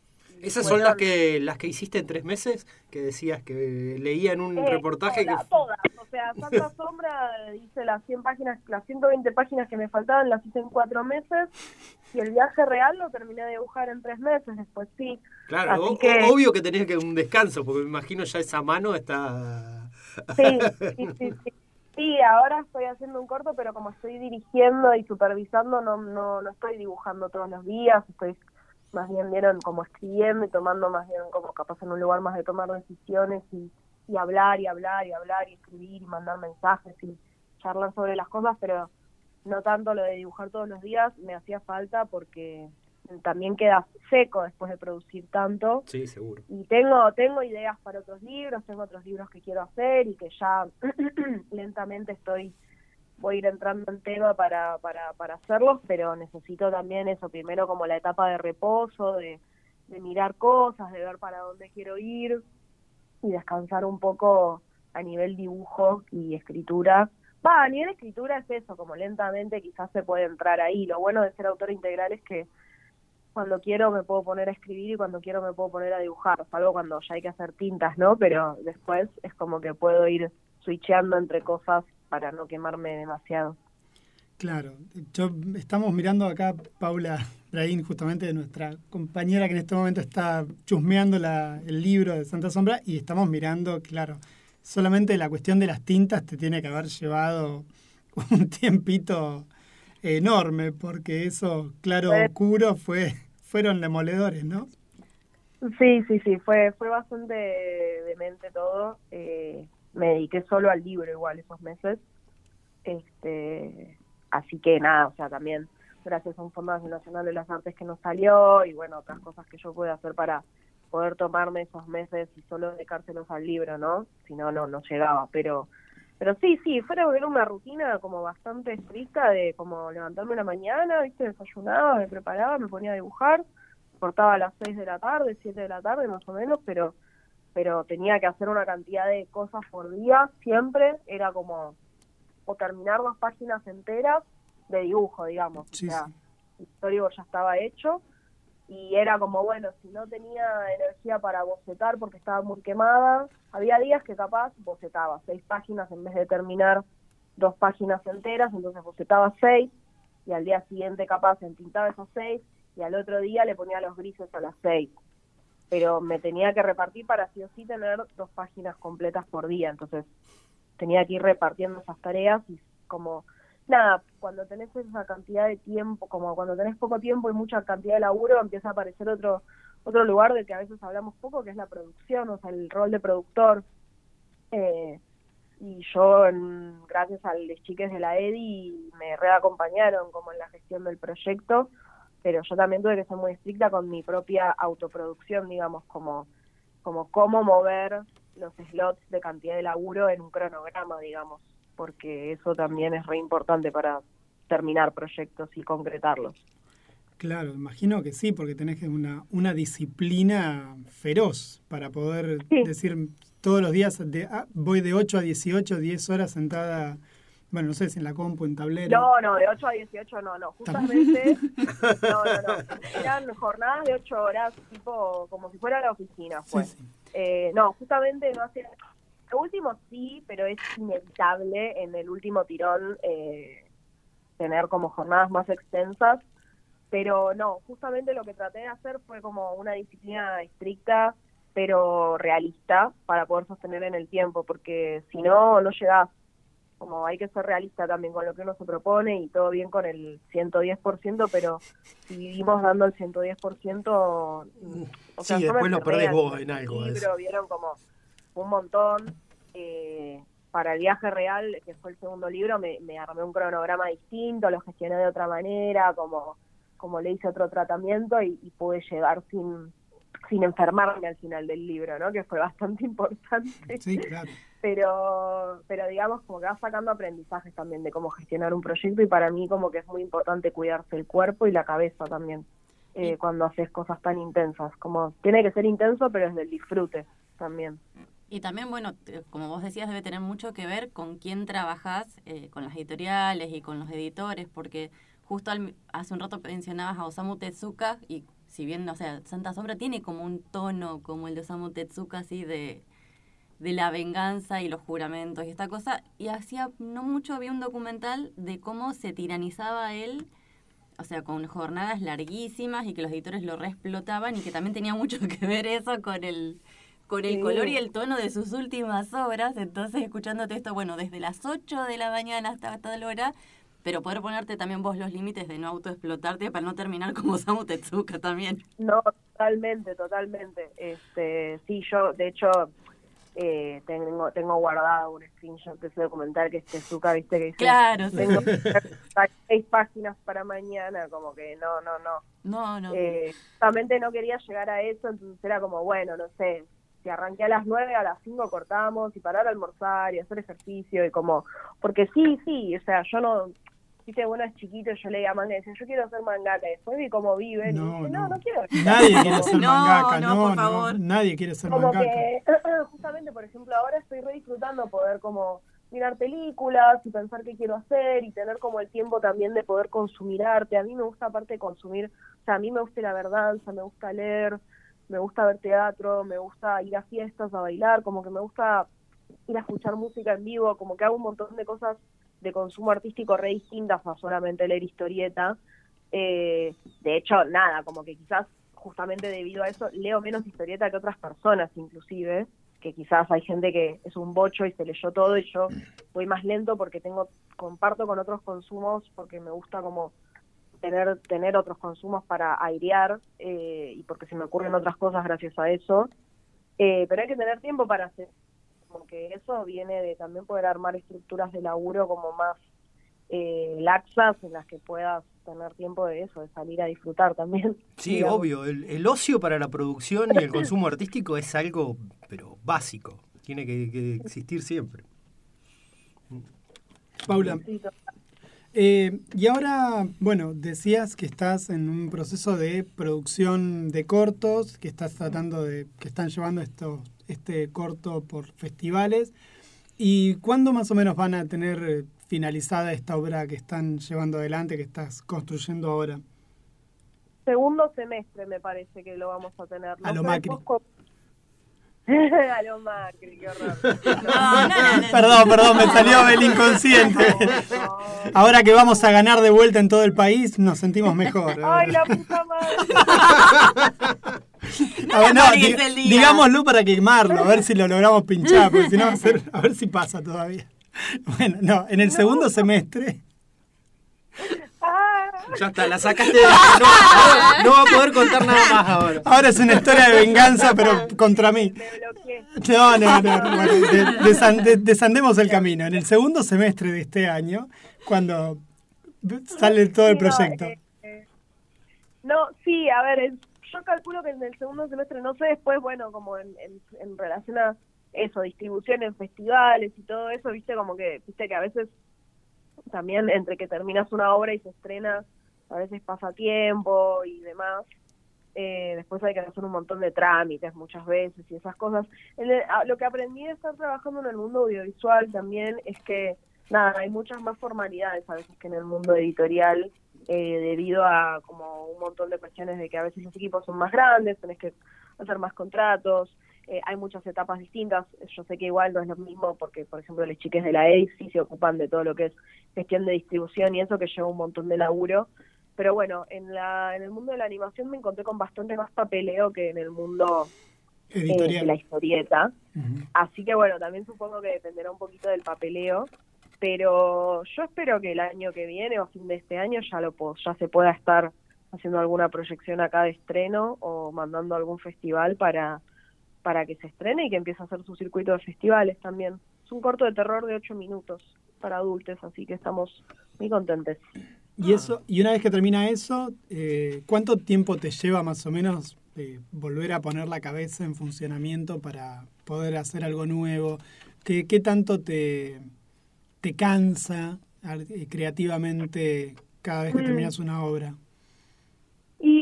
Aprendiendo eso también, ¿vieron? Porque como que mm, Santa Sombra y El Viaje Real fueron mis proyectos más largos hasta ahora. Entonces estoy como muy atenta conmigo misma a cuánto me está llevando volver a reactivar, eh, nada, ponerme en producción con eso. Eh, y al mismo tiempo Santa Sombra eh, como proyecto animado sigue, es algo que seguimos explorando, entonces yo estoy como buscando financiamiento, o sea, sigo como laburando una carpeta que mando para buscar financiamiento para poder hacer cosas más largas audiovisuales de, de Santa Sombra, o sea, escribiendo un guion de largometraje, todo, entonces eh, todo eso va como funcionando en paralelo, entonces creo que tiene que ver sobre todo con la regulación de las intensidades. un poco traduciéndolo, eh, este, este, yo perdone, yo estoy un poco enferma encima, como estoy, como estoy medio como que nunca terminé de caer en una gripe, así que por eso la voz y tipo la energía como... No, me- me- me- menos, menos mal que no tenés energía, no lo puedo creer. ¿Cómo será entonces? Eh, no, no, no, o sea, para charlar la mejor, estoy desplomada en la cama, así tirada con las patas para arriba charlando, así que todo todo súper, pero eso, capaz, si desvarío, avísenme. No, no te- Pero- es, es la esencia del programa. Digo, No, recién charlábamos de Macri, que- imagínate. de una. Creo que en resumen es como todo el tiempo estoy haciendo cosas, pero un poco tiene que ver con la regulación de con qué intensidades hay algunas eh, sucediendo, cuántas suceden al mismo tiempo y, eso, cuánto tiempo le meto a, la, a, a cada etapa, digamos, ¿no?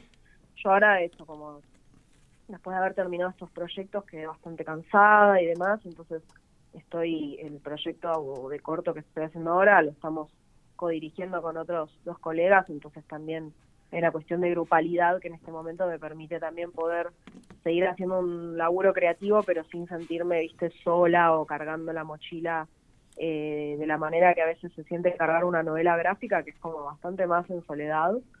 Eh, y eso, como que creo que en ese sentido es algo que estoy encontrándole bastante el gustito en relación a la a la producción de, de historieta en compañía a, a lo a lo audiovisual, que es que a veces cuando quiero entrar en una más caprichosa me pongo a full con la historieta y soy una dictadora y hago lo que se me canta y es como, no, bueno, esto va a ser así, así, así y lo decido todo yo porque lo hago todo yo.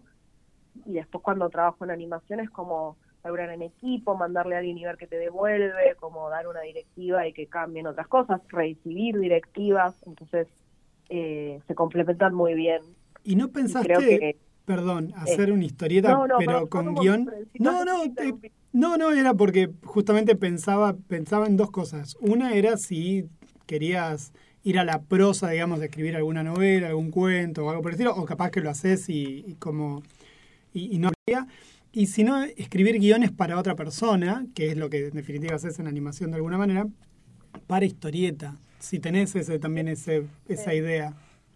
Sí, siempre quise escribir guiones para alguien más, si hay alguien escuchando ahora ¿Algún dibujante, dibu- dibujante, dibujante que te, Te acompañe. que, te- que, que te, que te gustaría decirle, bueno, a, a tal le, pre- le gustaría, me gustaría que, que dibuje algo que, que yo escribí? eh, a muchos, eh, bueno, a, a un montón de mis... Bueno, con Leandro Dabel hicimos ese experimento eh, con una historieta que ganamos un concurso del Recoleta, que hicimos una historia que se cuenta en dos columnas paralelas, son dos historias paralelas pero que se relacionan, y cada columna estaba guionado por uno de nosotros y la dibujaba el otro, digamos. O sea, yo guioné una de las columnas, él guionó la otra y nos intercambiamos los guiones para dibujarlos.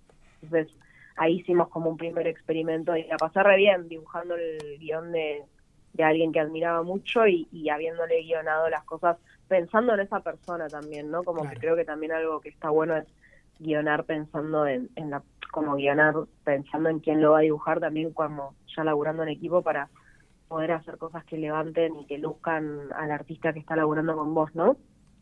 Eh, pero no sé, o sea, probablemente me gustaría guionar cosas de terror, así que como supongo que dibujantes que tengan ganas de meterse en esa y, y, y bla, este, no sé, Atos, Pastore, que hemos hecho cosas juntos varias veces, o, o Jules en Mutancia, eh, Lubecchio, Pato Oliver, pero son todas amigas también, entonces un poco también me sale como, también un poco desde el amiguismo de, ah, como que, que me encanta hacer cosas con ellos, digamos. Pero, pero sí, ahora sí rápido se me ocurren mis amigas también porque... Y sí, obvio, lo que siempre busca uno, también trabajar con los amigos, de amigues. Sí, sí. Y, y en la prosa, en lo que es cuentos y esas cosas o novelas, ¿tenés hechas cosas escritas como para a futuro publicar algo? ¿O no vas ¿Cómo más? de prosa decís? Eh, sí, cuentos, novelas o algo. o no tanto no, guion. ¿sabes qué? Vas más por el guion. prosa, Sí, o sea, siempre siempre pensé todo muy en relación a lo a que se complemente con lo visual, entonces nunca escribí como literatura, por ejemplo. Eh, la verdad que siempre todo lo que se me ocurrió fue como en función de que de que en algún momento se traduzca al formato de, o eso, de historieta o, o audiovisual, digamos, pero pero no, de momento no, podría pensarlo igual, no, no, no, no, no me niego tampoco. No, yo pensaba porque esto de que si te gusta tanto el teatro y la danza y demás, eh, ir a, también que decías que te gustaba mirar, pensaba también, no sé, una obra de teatro es recontra audiovisual de alguna manera y Sí, puede sí. ser tranquilamente un también un, un lugar ahí, ¿no? Bueno, re, pasa que bueno, la dramaturgia también es un universo, un lenguaje totalmente nuevo, le tengo como bastante respeto barra hasta inclusive timidez, así que nunca me nunca me había animado. No leo tanta dramaturgia aparte, así que no sé cómo funciona, pero sí, sí, yo estoy yendo a ver bastante danza últimamente y siempre estoy como, ay, como me gustaría, como a ver cómo se puede mezclar danza y animación, danza y historieta, de qué manera, bla, bla, bla. Pero sí, este, yo siempre que, que pueda o sea, a mí lo que me interesa sobre todo es tener como motores para contar historias a través de, de, de cuestiones visuales, así que de todas las maneras que eso se pueda como, como ir uniendo, eh, yo estoy re arriba para ponerme a experimentar, así que sí. Sí, sí, ¿quién te dice? ¿Quién te dice hacemos una obra de teatro en unos años? Ya, bueno. ya te contaré. Bueno, sí, nos interesa muchísimo siempre que, que hay algo nuevo eh, en todo lo que tiene que ver con autoras, autores de, de historietas, siempre nos parece súper interesante acá en Buenos Presagios para, para charlar. Porque además eh, a nosotros nos gusta también mirar todas esas cosas. Diversificar. diversificar la mirada. Bueno, Paula, eh, muchísimas gracias por eh, este rato, muchísimas gracias por ahí. Bueno, nos aprovechamos de vos que estás ahí enferma. Fané y descangallada, eh, pobre. Pero bueno, Ah, no, no se preocupen, todo bien, la mejor. excelente la charla. charla, Bueno, y por eso y no- nos vamos a quedar entonces con la idea de ver de hablar pronto, a ver cómo es. Si así estás enferma y con pocas ganas, después otra charla, no sé, estamos dos horas, tres así. Te juro. bueno. Eh, Paula, muchísimas gracias por esto eh, y bueno, eh, estaremos en comunicación pronto y vamos a seguir recomendando desde el programa para que todo el mundo lea Santa Sombra porque es una obra hermosa. Bueno, muchísimas gracias. Así Que tenga bueno, buenas tardes, Paula. Un abrazo grande. muy buenas tardes. Bueno, esto... Chao, abrazo. Chau. Eh, este es el cierre del cuarto bloque de Buenos Presagios. Estuvimos charlando con Paula Bofo, que estaba en Posadas, haciendo, eh, estaba en un evento en Multi- Multiverso, era así, Multiverso, el evento que está ahí. Bueno, ella desde Posadas se comunicó con nosotros, charlamos de su obra, de Santa Sombra, charlamos de animación, charlamos de todo, un poco, de todo un poco. Y ahora vamos a seguir escuchando un poquito de música en este momento. Eh, ¿Qué cosa? Ah, R.E.M.. Drive, Rem, R.E.M. eh. Temazo.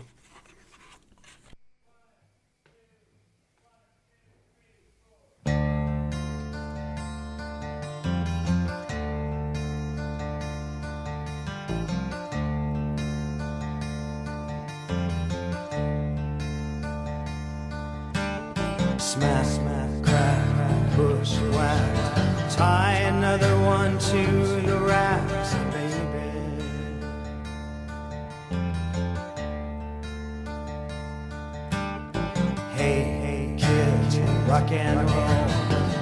Nobody tells you where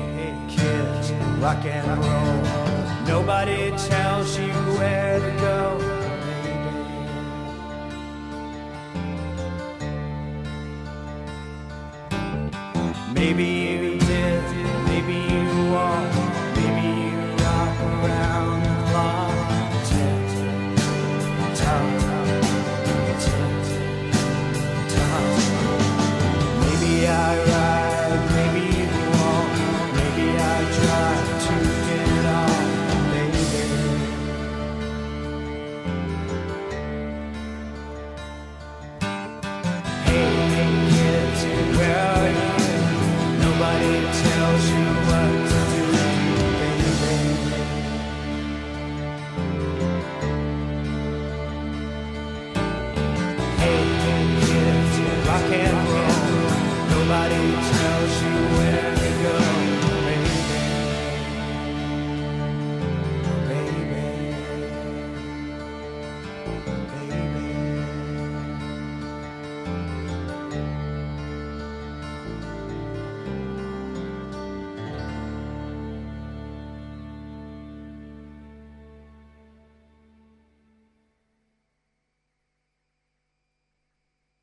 Conociendo más de la literatura, el cine y las series que vamos desenterrando de la gran web. Buenos presagios todos los sábados a las 13 horas por Radio Sudaca en la 105.3.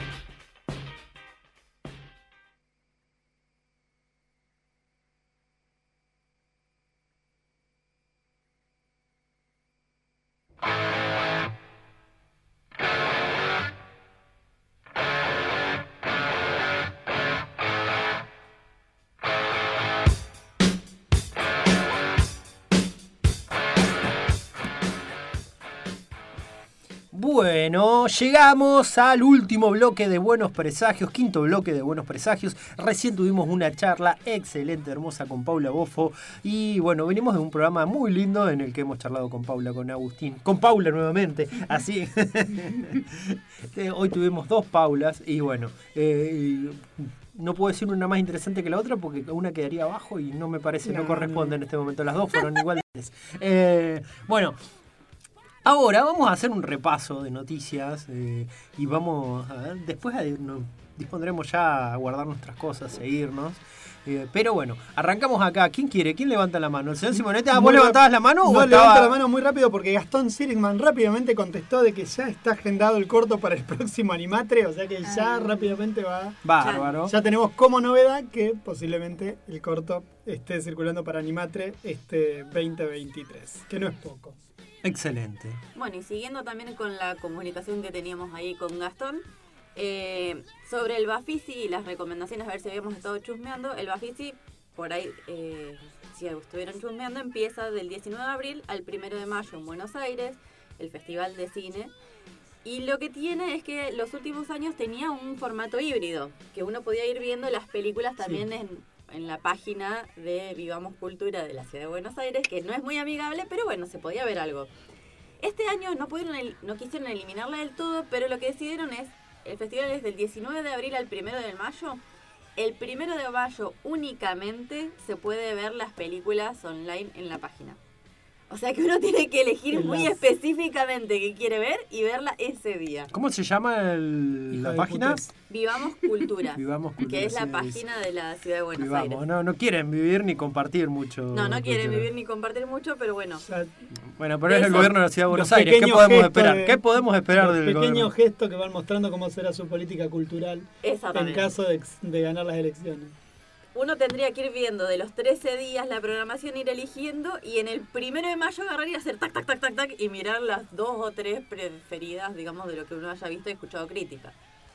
Y lo que tiene es que este año eh, lo ampliaron porque, si no sé si han escuchado, que hay una crisis de cierre de cines bastante importante en la ciudad de Buenos Aires. Ah, no. No de las cadenas de cine, pero sí de los cines tradicionales como los de La Valle, Florida, que eran como que tenían otra programación y no son cadenas tipo Hoyts. Entonces, muchos de ellos se ofrecieron para incorporarse al Bafisi y eh, está también una, sección que es Pantalla UBA, que son producciones de cine de la UBA que te van a estar como forma no compitiendo, pero sí en el formato, digamos, en el marco del Bafisi y van a también estar utilizando esos espacios.